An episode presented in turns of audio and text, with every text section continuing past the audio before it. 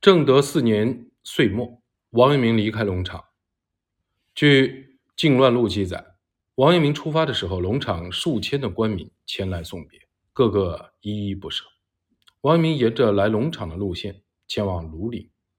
他从湖南省的沅水到达洞庭湖，然后沿着湘江逆流而上，前往长沙，再前往醴陵，然后从醴陵继续往东，抵达江西省境内的萍乡。经袁州至宜春，从宜春前往庐陵。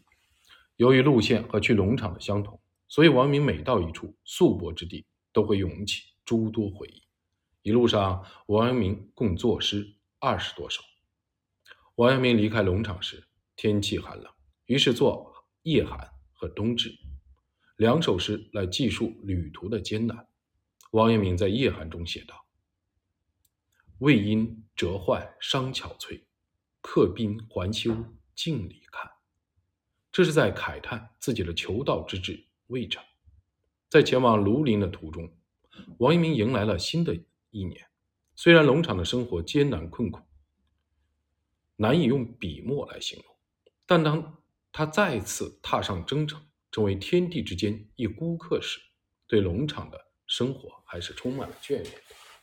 除夕之夜，王阳明写下了两首诗，题为。周中除夕，在第二首诗中，他对自己的心情做了如下的描述：“远客天涯又岁除，孤行随处忆五庐。也知世上风波满，还恋山中木石居。”但不管怎么说，王明前往庐陵是离开龙场这片蛮荒之地。其罪名也已经被赦免，所以他当时的心情和前往龙场时完全不同。江门崖位于湖南省辰溪县南部，是一处风景名胜。王明在此写下的《过江门崖》，亦是很好的表达了他当时的心境。三年折患举蛮愤，天放扁舟下楚云。归心应先春应到。闲心栖于白鸥群。王阳明还写过一首题为《睡起写怀》这样的诗，表达了自己悠然自得、不被世事所迫，静观天地万物之生意的心境。全诗如下：江日西西春睡醒，江云飞尽楚山青。闲观物态皆生意，静悟天机。入牧民，道在险夷随地乐，兴望鱼鸟自流行。未须更觅西塘市，一曲沧浪激壤听。程颢也有一首诗，题为《秋日偶成》，其中有如下三句：“睡觉东窗日已红，万物金冠皆自得。四时佳兴与人同。”据此，我们可以知道王阳明当时的心境和程颢在《秋日偶成》中表现的是相通的。此外，和《中庸》中所言的随处自得的心境也有几分相似。读罢《睡起写怀》这首诗，我们会发现王阳明笔下的所见所闻，似乎都是在讴歌这太平盛世。在王阳明看来，在当时的时代，根本不需要去羡慕尧舜时代的国富激壤。只需顺应时势的变化，保持一份愉悦的心境就可以了。一曲沧浪激壤听，一直沧浪川的渔夫拍打着船桨，高唱着沧浪之歌。在岸上听的人也合着拍子，脚踏地面，体现的是一种悠闲愉悦的心境。王阳明虽然是一位儒者，但当他前往庐陵途中，看到百姓在大自然中安闲生活时，也不免生出出世无用的感慨。他在《僧斋》一书中写道：“近日僧斋不厌闲，独于春睡得相关。檐前水涨虽无地，江外云情忽有山。远客趁虚招妒疾，周人晒网得鱼还。也知世事终无补，亦复心存。”出处间，王阳明深感自己身处俗世，力量渺小，于是对乌托邦的世界充满了憧憬，希望自己能够像陶渊明、庞德公、孟浩然、常举和杰逆等隐士一样隐遁出世，回到家乡耕作度日。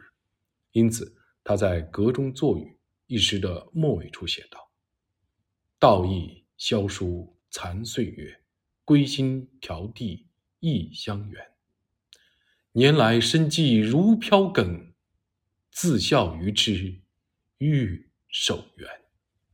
此外，在《祭业》一诗的末尾处，他写道：“静后始知群动望，闲来还觉道心惊。问今久已残举逆，归向东皋学偶耕。”《祭业》中的“问今久矣残举逆”。出典于《论语·微子篇》。有一次，孔子让子路去向正在耕田的长举和桀逆打听过河的渡口在哪里。长举和桀逆不仅不告诉子路，反而对他说：“若是鲁孔丘，则知经矣。”他们二人批评了为了改革乱世而东奔西走的孔子是滔滔，并劝子路归隐。王阳明在祭业中表明了自己求学已久，现在反而想成为一名。遵守道心的隐士的愿望。当然，王明并不是真的想成为隐士，他只是羡慕隐士那份遵守道心的态度。在《沅江晚博二首》第二首中，王阳明写道：“春来客思独萧骚，处处冬田莫野蒿。雷雨满江喧日夜，汴州惊月祝风涛。”流民失业成石横，元寿争群薄暮号。却忆鹿门栖隐地，杖藜胡葛上东高。在王阳明看来，即便是儒者，如果求道真之心非常迫切的话，自然也会萌发出隐遁的想法。当然，这里指的是儒家理想主义者的隐遁。而不是老庄和佛教超越主义的隐遁。前文引述，在前往龙龙场的途中，王明曾经在萍乡拜谒了周敦颐的祠堂。此次前往庐陵，他再次拜访，并作《再过怜惜祠》，用前韵：“曾向图书十面真，半生长字愧汝今。”斯文久已无先觉，盛世精英有一民。一兹支离乖学术，竟将雕刻费精神。沾衣多少高山意，水漫莲池长绿品。宋学的鼻祖周敦颐特别爱莲花，在《爱莲说》中称莲花为花之君子。透过《再过怜惜词》用前韵中的“沾衣多少高山意，水漫莲池长绿皮”，我们可以窥见王阳明对周敦颐的景慕之情。王阳明对周敦颐和程颢的崇敬之情，终身都没有改变。周敦颐所著的《太极图说》和《通书》，标志着宋代新儒学的诞生，同时也标志着儒学终于超越了佛教和道教的影响。南宋初年，朱熹登上历史的舞台，他将周敦颐奉为宋学之祖。此外，此诗中的“一字之理，乖学术，竟将雕刻费精神”，其实是王阳明对朱子学以及朱子学派的暗中批判。陆九渊曾批判朱子学的知礼之弊，王阳明在龙场悟出心即理之后，也开始意识到朱子学的知礼之弊，但在当时。朱子学仍是官学，并且风靡于世，所以王阳明没敢公开点名批判朱子学。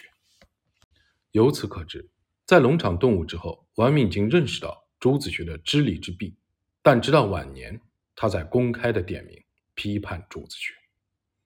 被任命为庐陵知县后，王阳明的内心重新燃起了返回京城的希望。他想起了远在京城的旧友湛甘泉。他们二人一起为复兴圣学而努力，也曾一起探讨过学问。王阳明提笔写下了“夜泊江思虎翼原名》一诗，其中写道：“扁舟泊尽渔家晚，茅屋深怀柳港青。雷雨骤开江雾散，星河不动暮川平。梦回客枕人千里，月上春低夜四更。欲寄愁心无过雁，披衣坐听夜鸡鸣。